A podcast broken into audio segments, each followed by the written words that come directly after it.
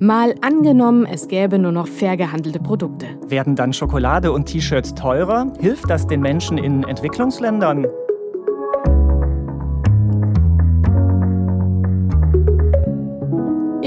Christine Becker. Und ich bin Markus Sambale. Wir sind zurück aus der Sommerpause und legen jetzt wieder los hier im ARD Hauptstadtstudio. Jede Woche machen wir in diesem Podcast ein Gedankenexperiment. Heute, was, wenn in Deutschland nur noch Produkte verkauft werden dürften, die fair gehandelt sind?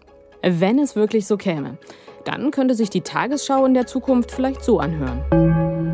Seit heute dürfen in Deutschland nur noch fair gehandelte Waren verkauft werden. Menschenrechtsgruppen sprechen von einem Durchbruch im Kampf gegen Ausbeutung und Kinderarbeit. Der Einzelhandel kündigte deutliche Preiserhöhungen für Kleidung und für Lebensmittel wie Kaffee und Kakao an. Beliebte Smartphone-Modelle sind bereits aus den Läden verschwunden, weil sie die strengen Regeln nicht erfüllen. Markus, wie fair ist denn eigentlich dein Kaffee? Ich finde es jedenfalls erstmal fair, dass ich gerade hier überhaupt einen Kaffee habe. Aber die zentrale Frage ist ja, was heißt denn eigentlich fair? Grundsätzlich geht es uns ja in dieser Folge um Produkte oder Rohstoffe, die vor allem aus Entwicklungs- oder Schwellenländern kommen. Ja, und es gibt ja da diese verschiedenen Fair-Handelslabels und Logos. Nur wenn ich im Laden versuche darauf zu achten, was da dann wirklich fair ist, ich bin meistens total verwirrt. Ja, ich auch. Das Problem ist, dass der Begriff fair anders als zum Beispiel der Begriff bio rechtlich nicht geschützt ist. Also es gibt keine gesetzlichen Vorgaben. Im besten Fall stecken hinter den Fair-Labels natürlich dann schon bestimmte Standards, zum Beispiel keine Kinderarbeit und dass etwas höhere Preise in den Anbauländern gezahlt werden. Aber die verschiedenen Organisationen und Unternehmen, da kennt man ja zum Beispiel GEPA oder Naturland Fair oder Fairtrade, die haben alle etwas andere Schwerpunkte und Kriterien. Ja, und mit Fairtrade ist es echt ein bisschen tricky, denn eigentlich heißt Fairtrade ja nur fairer Handel auf Englisch. Aber Fairtrade mit diesem grün-schwarz-blauen Logo, das man oft auf Verpackungen sieht, das ist eben auch ein ganz bestimmtes Siegel, nämlich das bekannteste und das größte. Also, wenn wir in unserem Szenario heute über fairen Handel reden, wäre das ideal wahrscheinlich das, was verschiedene Organisationen in der Internationalen Charta des fairen Handels 2018 zusammengetragen haben keine Kinderarbeit, keine Ausbeutung, insgesamt gute und sichere Arbeitsbedingungen, dass Menschenrechte und Umweltstandards eingehalten werden und dass die Leute so bezahlt werden, dass sie davon leben können. Diese Charta ist allerdings nicht verbindlich, sondern eine Absichtserklärung, also das Ziel, wo man hin will. Aber wir wollen in unserem Szenario ja schon genau da sein. Mhm. Dass wir also sagen, 100% fair gehandelt soll das sein, was nach Deutschland importiert wird und dann hier zu kaufen ist. Klar, momentan ist es weit weg, weil Deutschland als Teil der EU das kaum allein umsetzen könnte. Und trotzdem wollen wir das mal durchdenken und haben uns gefragt, wo so eine Idee, also gerechteren Handel zu haben in Deutschland, vielleicht schon umgesetzt wird. Und du, Christine, hast da ja was gefunden. Ja, das war für mich ein bisschen überraschend. Das Saarland will das erste faire Bundesland werden. Die haben das sogar dort im aktuellen Koalitionsvertrag von CDU und SPD stehen. Das klingt ambitioniert, aber ich frage mich, was das konkret heißen soll. Also werden da jetzt alle Läden verpflichtet, Produkte anzubieten, die fair gehandelt sind? Nee, so weit geht das natürlich nicht. Also die Idee ist jetzt nicht 100% fairer Handel, wie wir uns das heute vorstellen, aber zumindest soll es mehr fair gehandelte bzw. nachhaltige Produkte geben. Zumindest mal überall dort, wo die Landesregierung dafür sorgen kann. Also zum Beispiel in den Behördenkantinen, in den Schulen, in den Rathäusern. Das Saarland muss da gewisse Quoten erfüllen, damit es dann als Bundesland ein Siegel bekommen kann. Das wird von dem Verein verliehen, der auch das Fairtrade-Label, über das wir eben gesprochen haben, vergibt. Und zuständig für das Projekt ist das Bildungsministerium in Saarbrücken. Genau genommen Isabel Kien. Die ist dort Referentin und hat mir auch gleich mal erzählt, dass im Ministerium ein ganz besonderes Gerät aufgestellt wurde. Das ist der Ferromat, das ist ein abgecycelter Zigarettenautomat. Das hat jetzt natürlich nichts mehr mit Zigaretten zu tun, aber die Besonderheit ist, zum einen ist er natürlich nur mit fair gehandelten Produkten, zum Beispiel aus den Weltläden hier der Gegend bestückt und halt auch nachhaltig ähm, ausgelegt, indem er keinen Stromverbrauch hat, sondern rein mechanisch läuft und insofern die Mitarbeiterinnen und Mitarbeiter da sich Snacks besorgen können, ähm, die auch nachhaltig und fair sind. Das Saarland will das erste faire Bundesland werden. Wie weit sind Sie denn da schon? Wir sind selbst als Bildungsministerium schon so weit, dass wir im Ministerbereich nur faire Produkte ausschenken, was Kaffee, Zucker, Milch und so weiter angeht. Auch bei Veranstaltungen legen wir Wert auf fairen Kaffee und fair gehandelten Zucker. Ungefähr die Hälfte der Ministerien sind auch schon so weit, dass sie das machen. Alle anderen sind willig und brauchen vielleicht noch ein bisschen Schubs. Unser Haken, der uns noch ein bisschen aufhält, der liegt bei der Grundvoraussetzung. Also wir brauchen 50 Prozent aller Kommunen als Fairtrade Towns und haben allerdings noch kein Viertel, sage ich mal. Wenn Sie im Saarland alles auf fair umstellen würden, wenn Sie 100 Prozent fair gehandelte Produkte einsetzen würden, wo wären vielleicht da auch die Probleme? Das kommt immer auf das Produkt an. Ne? Es gibt natürlich klassische Produkte, die dann wieder in den Konsumbereich fallen, wie Kaffee, Bananen die aus den Ländern der einen Welt kommen. Aber es ist natürlich auch so, dass man die lokale Produktion und unsere regionalen Anbieter hier auch besonders stärken muss und sollte, auf jeden Fall. Ne? Und auch im Zuge der Klimadiskussion ist es nicht unbedingt zwingend sinnhaft, Produkte aus einer Welt Ländern zu importieren, die aber auch hier im Saarland hergestellt werden können. Ne? Zum Zweiten ist es so, dass halt äh, Länder des globalen Südens im Sinne ihrer Fairtrade-Arbeit natürlich oft in kleinen Solidargemeinschaften herstellen, produzieren und arbeiten, das auch sehr sinnvoll ist.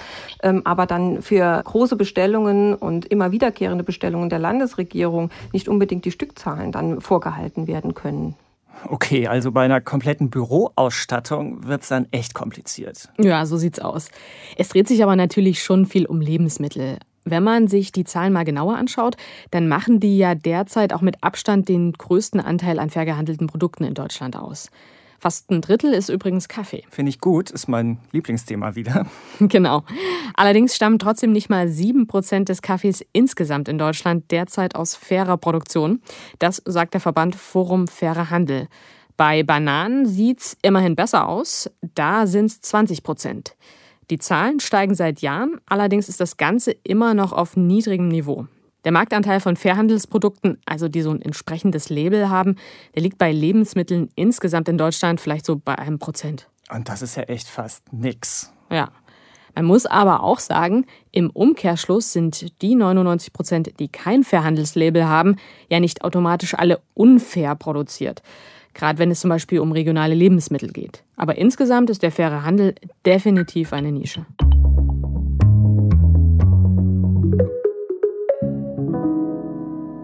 Prozent Produkte aus fairem Handel in Deutschland ist unser Szenario.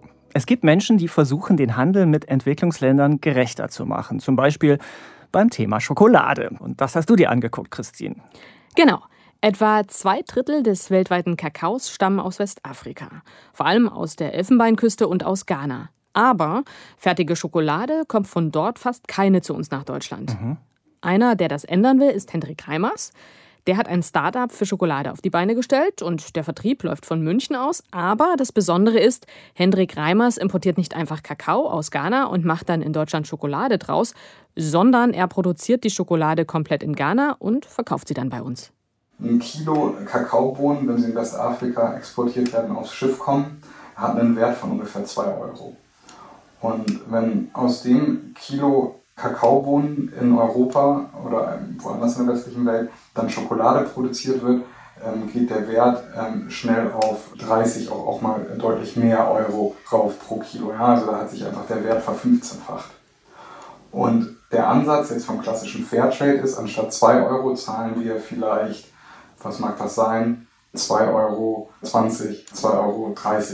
Also 10, 15 Prozent mehr im Ursprungsland. Unser Ansatz ist, wir bringen einfach die Verfünfzehnfachung des Wertes nach Ghana, indem wir halt die komplette Wertschöpfung bis zur fertigen Tafel vor Ort machen. Also alle diese Schritte, um die Schokolade zu produzieren, die Bohnen zu rösten, zu vermahlen und zu Schokolade zu veredeln. Und dadurch bringen wir halt anstatt 2 Euro weit über 10 Euro von dem endgültigen Verkaufspreis nach Ghana und zahlen nicht einfach in den existierenden Strukturen eine kleine Prämie obendrauf, ändern aber gar nichts an dem Problem. Und das Problem ist natürlich die große Armut vor Ort. Also, dass es kaum Jobs gibt, die ordentlich bezahlt sind und dass viele Menschen in den ländlichen Gebieten eben Kleinbauern und Kleinbäuerinnen sind. Und die Idee ist also, dass die jetzt andere Möglichkeiten kriegen. Zumindest mal perspektivisch. Hendrik Reimers baut gerade eine neue Schokoladenfabrik in Ghana, aber er sagt auch, man kann jetzt nicht einfach aus Kleinbäuerinnen Lebensmittelchemikerinnen machen. Aber man kann vielleicht dafür sorgen, dass deren Kinder besser ausgebildet sind und später dort arbeiten und mehr Geld verdienen können. Ich sage ja nicht, dass Kleinbauerntum schlecht ist. Nur bedeutet Kleinbauerntum in Ghana, dass man ohne Strom, ohne laufend Wasser, meistens ohne irgendeine Kommunikation in die Außenwelt lebt, in Orten, die keine vernünftige Infrastruktur oder eine Verbindung irgendwo anders hin haben das muss sich auf jeden Fall irgendwie weiterentwickeln, wenn wir da langfristig eine Lösung finden wollen zum Thema generell Armut in Westafrika. Wenn wir jetzt so eine Situation hätten, also dass wir diese 100% fair produzierte Schokolade hätten, was wäre denn der unmittelbare Effekt vor Ort, wenn du das jetzt mit deinen bisherigen Erfahrungen vergleichst? Was könnte das auslösen? Das würde einen so massiven Impact auf die gesamte Volkswirtschaft, auf das Land haben das kann man sich gar nicht ausmalen, wie viele positive Nebeneffekte das hat. In Deutschland ist ja auch nicht jeder, sag ich mal, direkt bei dieser Exportweltmeisterschaft dabei. Aber ein Hotel, das neben einem großen produzierenden Betrieb ist, der jeden Tag Monteure irgendwie empfängt und, und ne, da kommt man richtig ins Träumen, wenn man da sich länger mit beschäftigt, was alles Positives passiert dadurch, dass mehr Wertschöpfung ins Land kommt. Das wird natürlich auch eine Signalwirkung haben. Schokoladenproduktion ist ja ein ganz, ganz kleiner Teil von der Gesamtvolkswirtschaft. Da sind noch so viele Bereiche mehr, die davon profitieren können, wenn erstmal eine gewisse Technologie und Qualifikation im Land ist. Was ich übrigens ganz interessant fand, die Firma von Hendrik Reimers, die hat keins der Fairhandelslabels, von denen wir vorhin gesprochen haben, weil er sagt, dass sein Betrieb weit darüber hinausgeht bei den Standards und auch bei der Bezahlung. Seine Schokolade ist aber biozertifiziert. Hm, also da muss ich als Kunde echt genau hingucken. Wofür steht so eine Firma? Wie arbeitet die? Nur, ob das bei allen Produkten funktioniert, wenn ich zum Beispiel an T-Shirts denke oder an andere Kleidung, da kommt man doch um klare Standards und Siegel nicht drum rum. Zumindest war das mein Eindruck, als ich im letzten Jahr in Äthiopien war. Und da habe ich immer noch dieses Geräusch im Ohr. Nähmaschinen sind das. Hunderte Nähmaschinen in einer Textilfabrik in Addis Abeba, also in der äthiopischen Hauptstadt. Und vor den Maschinen sitzen Frauen in roten Arbeitskleidern jeden Tag zehn Stunden lang. Und die T-Shirts, die die da nähen, die landen dann hier in Deutschland bei einem Discounter. Ich war da als Reporter in Äthiopien, habe den deutschen Entwicklungsminister begleitet, Gerd Müller von der CSU. Und der setzt sich schon seit Jahren für fairen Handel ein. Und warum war der da jetzt ausgerechnet in Äthiopien? Weil die Ausbeutung in der Textilindustrie da am extremsten ist. Der Mindestlohn im Monat für eine Näherin nicht mal ein Dollar pro Tag, so wow. niedrig wie nirgendwo sonst auf der Welt im Moment. Und Äthiopien aber auch, weil Entwicklungsminister Müller zeigen wollte, dass man was ändern kann an der Lage. Die Nähfabrik, wo wir da waren, die ist ein Positivbeispiel. Und deshalb war der Minister auch ganz angetan, als er sich die Fabrik angeguckt hat. Es geht, das ist das klare Signal auch in Richtung der deutschen Textilwirtschaft, in Äthiopien zu produzieren mit existenzsichernden Löhnen, Arbeitsschutz, Brandschutz, gleicher Lohn für Frau und Mann. Das Ganze ist aber nur ein Anfang, muss man mhm. sagen, und eben noch lange nicht die Regel. Allerdings ist ja unser Szenario genau das, dass das die Regel wird. 100% fair produzierte Ware. Also, dass alle Firmen mitmachen müssen. Eben. Und was das für Folgen hätte, das wollte ich von Clara Brandi wissen. Die ist Expertin am Deutschen Institut für Entwicklungspolitik in Bonn, forscht da zu internationalem Handel, ich habe sie per Skype gefragt, welche Folgen unser Gedankenspiel haben könnte. Denn ich hatte ja ursprünglich gedacht, das müsste die Welt vor allem besser machen. Auf der einen Seite ist das die große Hoffnung. Die Hoffnung, dass dadurch Arbeitsstandards verbessert werden negative Umweltfolgen besser in den Griff bekommen werden, dass Menschenrechte besser geschützt werden. Das ist die große Hoffnung und das ist ja auch das Ziel von fairem Handel. Auf der anderen Seite muss man berücksichtigen, dass es auch nicht intendierte Effekte geben kann, nicht intendierte Folgen.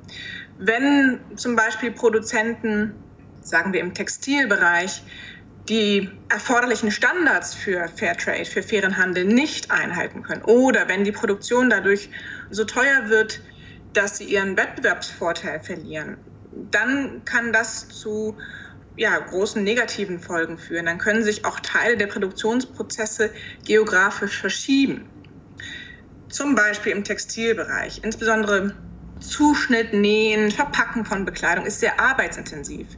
Der größte Teil dieser Produktion im Textilsektor findet daher in Niedriglohnländern statt, wie Bangladesch, Indien, Kambodscha, Vietnam, auch China, aber auch in Ländern wie Äthiopien. Es ist klar, dass die Bedingungen, die Arbeitsbedingungen in diesen Ländern sehr problematisch sind. Auf der anderen Seite ist diese exportorientierte Textilwirtschaft für unheimlich viele Menschen in Ländern mit geringem Einkommensniveau tatsächlich mittelfristig unverzichtbar. Es gibt keine Alternative. Sie ermöglicht aktuell Millionen von Familien das wirtschaftliche Überleben. Und kurz- und mittelfristig gäbe es in diesen Ländern keine Ersatzarbeitsplätze in anderen Branchen, in anderen Sektoren. Also Clara Brandi sagt, Höhere Standards für fairen Handel könnten dazu führen, dass sich deutsche Firmen dann ganz rausziehen aus einigen Ländern. Und davon hätten die Menschen dann auch nichts, weil sie statt schlechter Arbeitsbedingungen gar keine Arbeit mehr hätten.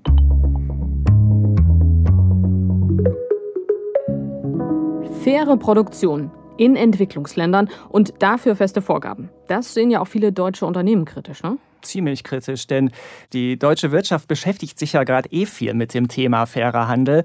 Denn Entwicklungsminister Müller und Arbeitsminister Heil, die wollen ein Gesetz, das soll deutsche Firmen verpflichten, dass sie mehr Verantwortung übernehmen. Ein mhm. Lieferkettengesetz oder auch Sorgfaltspflichtengesetz genannt. Und konkret müsste dann zum Beispiel eine deutsche T-Shirt-Firma dafür sorgen, dass es in der Nähfabrik in Asien oder Afrika gerechte Löhne gibt und dass die Fabrikhalle da nicht zusammenbricht. Da gab es ja schon schlimme Katastrophen. Wobei da natürlich die Frage ist, warum klappt das mit der Verantwortung denn nicht freiwillig?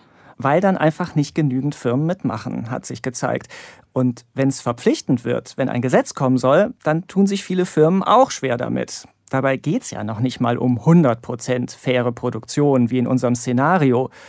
Von der Idee ist Achim Derks so gar nicht begeistert, habe ich gemerkt. Er ist stellvertretender Hauptgeschäftsführer vom Deutschen Industrie- und Handelskammertag, vertritt also einfach gesagt Interessen der deutschen Wirtschaft. Die erste Frage für die Unternehmen ist ja, was bedeutet fair? Produzierte Ware. Da fängt die Diskussion an. Es gibt sehr viele unklare Rechtsbegriffe und äh, Unternehmen werden durch diese ganze Diskussion sehr verunsichert, weil sie eingebunden sind in globale Lieferketten, die sie aber kaum beeinflussen können in aller Regel.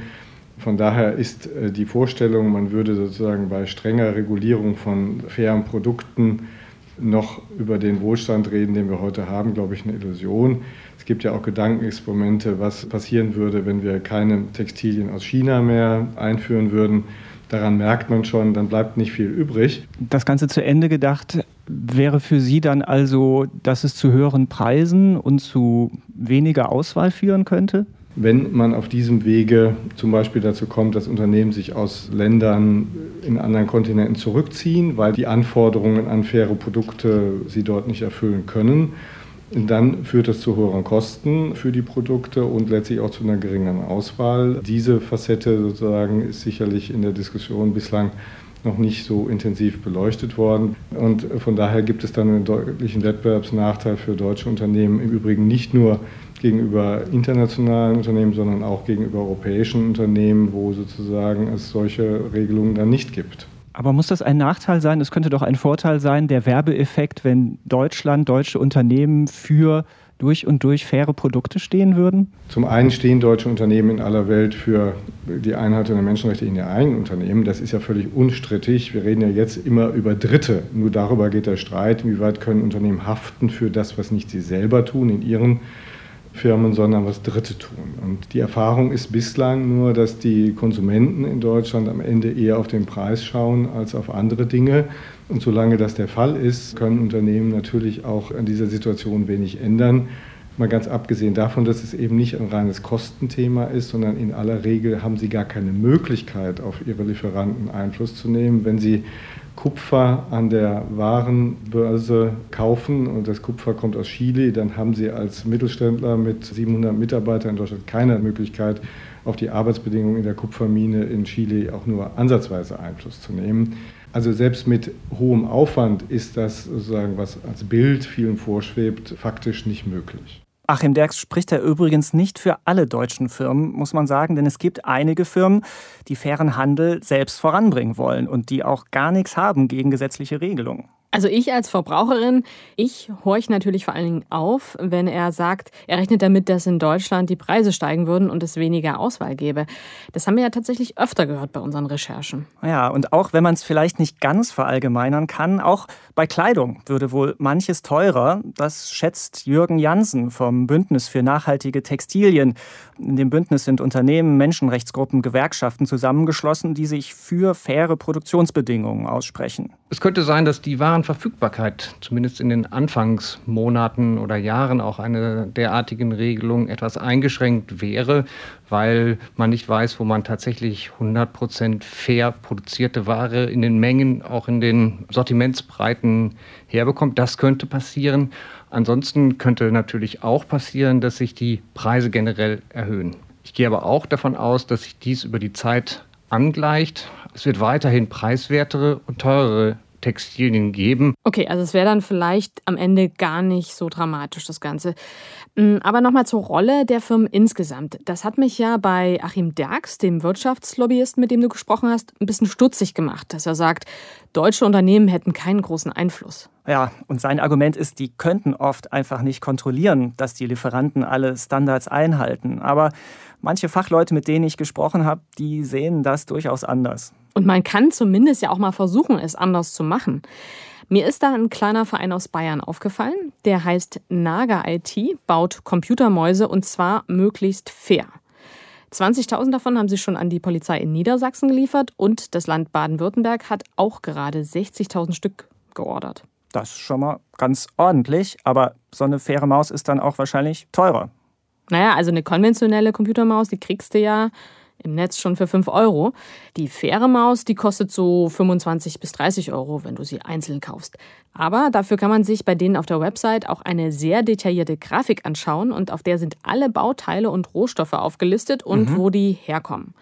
Susanne Jordan, die Gründerin des Vereins, die hat mir erklärt, wie sie da am Anfang erstmal eine herkömmliche Computermaus aufgeschraubt hat und sich angeschaut hat, was denn da überhaupt drin ist und welche Funktion die einzelnen Teile haben. Und dann habe ich mich auf die Suche begeben, um Hersteller zu finden, die irgendwie fair produzieren, in Deutschland produzieren oder in Nachbarländern produzieren. Also irgendwie irgendwo produzieren, wo ich davon ausgehe, dass es gute Arbeitsbedingungen in den Fabriken gibt. Und dann habe ich diese Bauteile eingekauft, an die Werkstatt geschickt und die haben dann eine Maus daraus gebaut. Ist Ihre Maus denn jetzt schon 100% fair? Nee, die ist noch nicht fair, weil zum einen gibt es nicht alle Bauteile aus Fabriken mit guten Arbeitsbedingungen. Oder ich habe sie nicht gefunden. Aber manche gibt es, glaube ich, auch einfach nicht. Und zum anderen sind vor den Bauteilen ja auch wieder andere Fabriken vorgeschaltet, die eben Vorbauteile herstellen, wie Drähte oder Folien. Also so Kleinstbauteile, aus denen dann die Bauteile wieder gebaut werden. Und diese Vorlieferanten brauchen ja auch wieder Rohstoffe, die auch wieder gewonnen werden müssen. Und da hatte ich eben nicht mehr die Auswahl, wo das hergestellt wird, sondern da musste ich einfach das nehmen, was der Lieferant mir anbietet. Also sprich, 100% fair ist am Ende dann doch gar nicht möglich bei so einer Maus? Ist schon möglich, aber jetzt nicht für einen kleinen Verein wie Naga IT. Für eine große, eine große Firma wie Microsoft oder so, die halt wirklich Massen produzieren und auch ein gewisses Standing bei ihren Lieferanten haben, die haben natürlich ganz andere Möglichkeiten. Aber für uns, gerade eben, wenn es diese Verpflichtungen nicht gibt, können wir nur zum Lieferanten gehen und sagen, wo kauft ihr denn ein? Bitte liegt es offen und gibt es Möglichkeit, den Lieferanten zu wechseln. Und wenn die Nein sagen, dann müssen wir das akzeptieren, weil wir viel zu klein sind.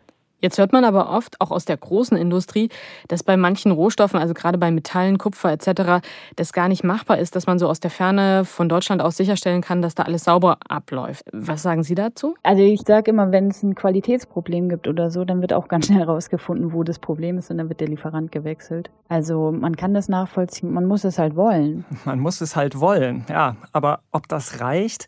In manchen Bereichen ist man ja echt schon ganz schön weit damit, wie fairer Handel klappen kann. Aber aber wir haben auch viele gehört, die skeptisch sind. Und es geht am Ende ja auch nicht nur um Schokolade oder T-Shirts und die Menschen, die die herstellen und kaufen, sondern um das ganz große Thema. Wer gewinnt und verliert beim Welthandel und bei der Globalisierung? Fassen wir mal zusammen. Wenn bei uns in Deutschland nur noch fair produzierte Waren verkauft würden, dann könnte der eine Extremfall so aussehen. Einkaufen wird teurer und manche Marken, etwa bei Kleidung oder Elektronik, verschwinden aus den Regalen, weil viele Produkte die strengen Regeln für fairen Handel nicht erfüllen.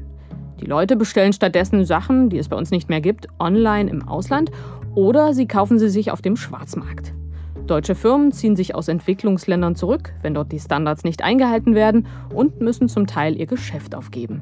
Davon profitieren Unternehmen aus anderen Ländern, wo fairer Handel keine Rolle spielt. Aber so muss es natürlich nicht kommen. In einem anderen Extremfall könnte es nämlich so aussehen. Was Deutschland macht, hat Signalwirkung. Für andere EU-Länder und auch weltweit ziehen immer mehr Länder nach. In den Entwicklungsländern steigen die Löhne, Kinderarbeit geht zurück. So wie es gesetzliche Bestimmungen für Bioprodukte gibt, einigen sich die Staaten auch auf Standards für fairen Handel. Verbraucher können sich dann auf das entsprechende offizielle Label verlassen. Es entsteht ein neuer, gerechterer Markt. Die Menschen konsumieren bewusster und vielleicht auch weniger. Außerdem entwickelt die Forschung Ersatz für Rohstoffe, die bislang nur mit Ausbeutung gefördert werden konnten. So, das war unser Gedankenexperiment für heute. Mal angenommen, es gäbe nur noch fair gehandelte Produkte. Danke euch fürs Zuhören. Wenn ihr Feedback habt oder Kritik, schreibt uns an mal angenommen at tagesschau.de. Wir sind gespannt, was ihr uns schreibt. Die nächste Folge gibt's am kommenden Donnerstag. Macht's gut. Ciao.